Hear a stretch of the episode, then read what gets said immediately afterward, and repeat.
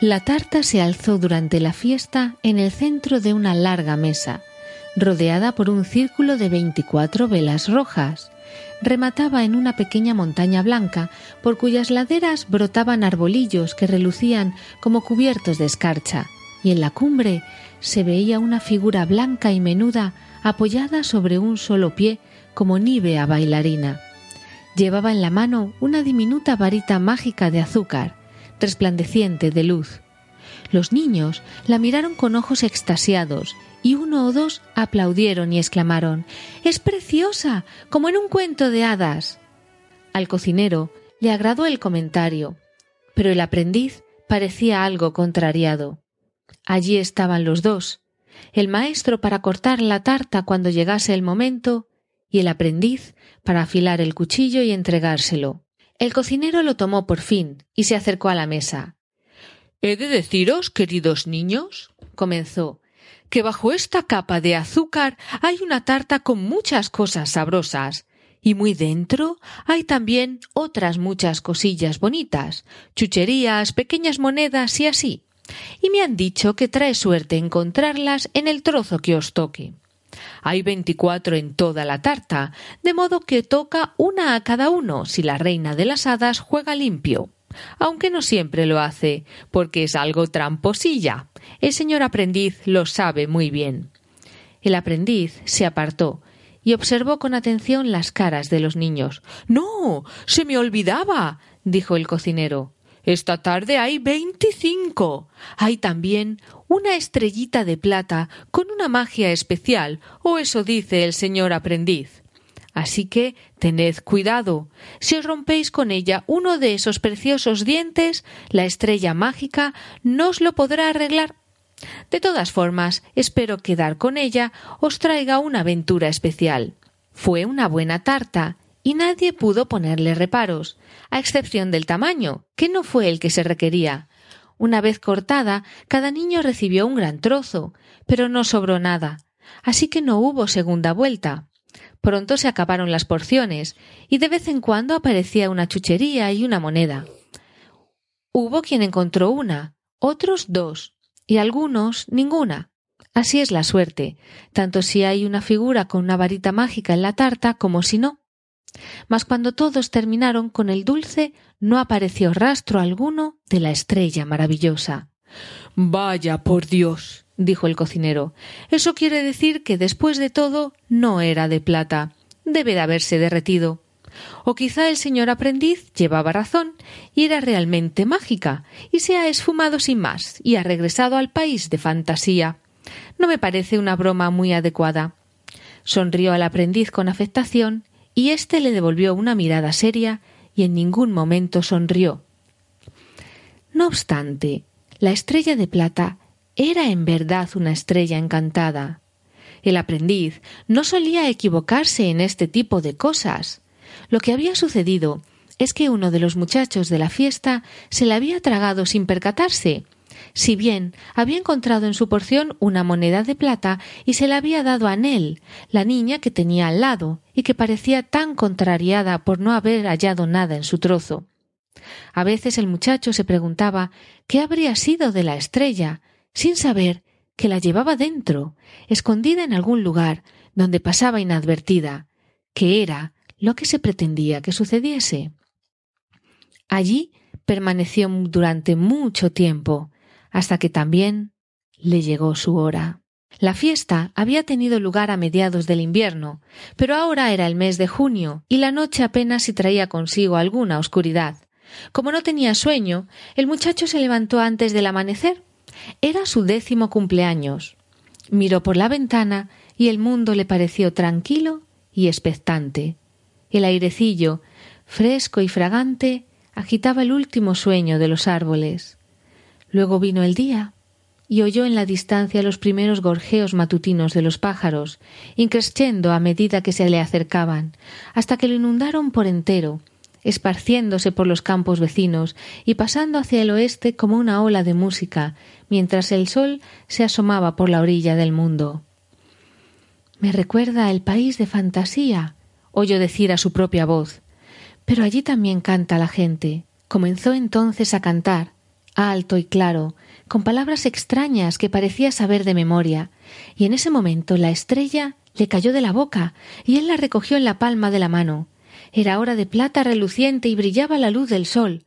Temblaba, empero, y se alzó levemente como si estuviese a punto de levantar el vuelo. Sin pensarlo, el muchacho se golpeó la frente con la mano y allí quedó en el centro la estrella, y allí la llevó durante muchos años. Pocos del pueblo la notaron, aunque no resultaba imperceptible para unos ojos atentos, y por lo común no brillaba lo más mínimo.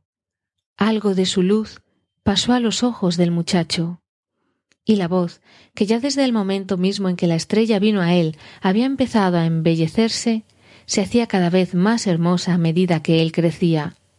A la gente le gustaba oírle, aunque solo fuesen los buenos días, llegó a ser bien conocido en la región por su destreza en el trabajo, no solo en su propio pueblo, sino en otros muchos de los alrededores. Su padre era herrero, y él continuó el oficio y lo mejoró. Mientras su padre vivió, a él lo llamaron el hijo del herrero. Después, solo el herrero, porque para entonces era ya el mejor desde el lejano lugar de Easton hasta el bosque del oeste, y en su fragua podía hacer toda clase de objetos de hierro casi todos, naturalmente, comunes y prácticos, destinados a las necesidades de cada día, aperos para el campo, herramientas de carpintero, utensilios y cacharros de cocinas y sartenes, trancas, cerrojos y bisagras, ganchos para las ollas, morinos de chimenea, herraduras y cosas así.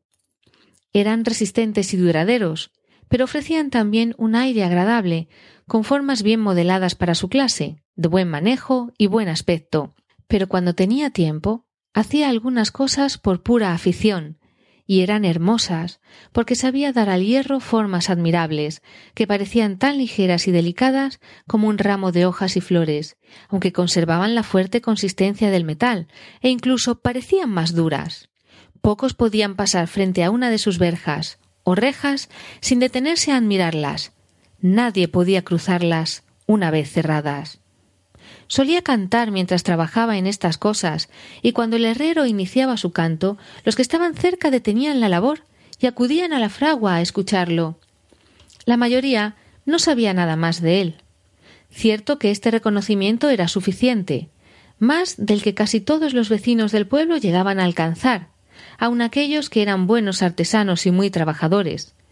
Sin embargo, había algo más porque el herrero llegó a visitar el reino de fantasía y conocía algunas de sus regiones tan bien como les es dado conocerlas a los mortales. Aunque como muchos se parecían a Noakes, a pocas personas les hablaba de esto, si excluimos a su mujer y a sus hijos. Su esposa era Nell, a quien diera la moneda de plata y de quien había tenido a Nan y a Ned, a ellos no podía haberles ocultado de ninguna forma el secreto, porque en ocasiones veían que la estrella le brillaba en la frente al regreso de un viaje o de alguno de los largos paseos solitarios que solía hacer por las tardes. De vez en cuando se marchaba, bien a pie o a caballo, y todos suponían que era por negocios, y a veces era cierto, a veces no. De cualquier forma, no lo hacía por conseguir encargos para la fragua o por comprar lingotes, carbón u otros suministros. Si bien cuidaba con detalle de tales menesteres y sabía doblar el valor de un honrado penique, como entonces se decía. Pero tenía en fantasía sus propios asuntos, y allí era bien recibido, porque la estrella le resplandecía en la frente, y él se hallaba todo lo seguro que un mortal pueda estarlo en este peligroso país. Los pequeños males rehuían la estrella y estaba a salvo de los grandes.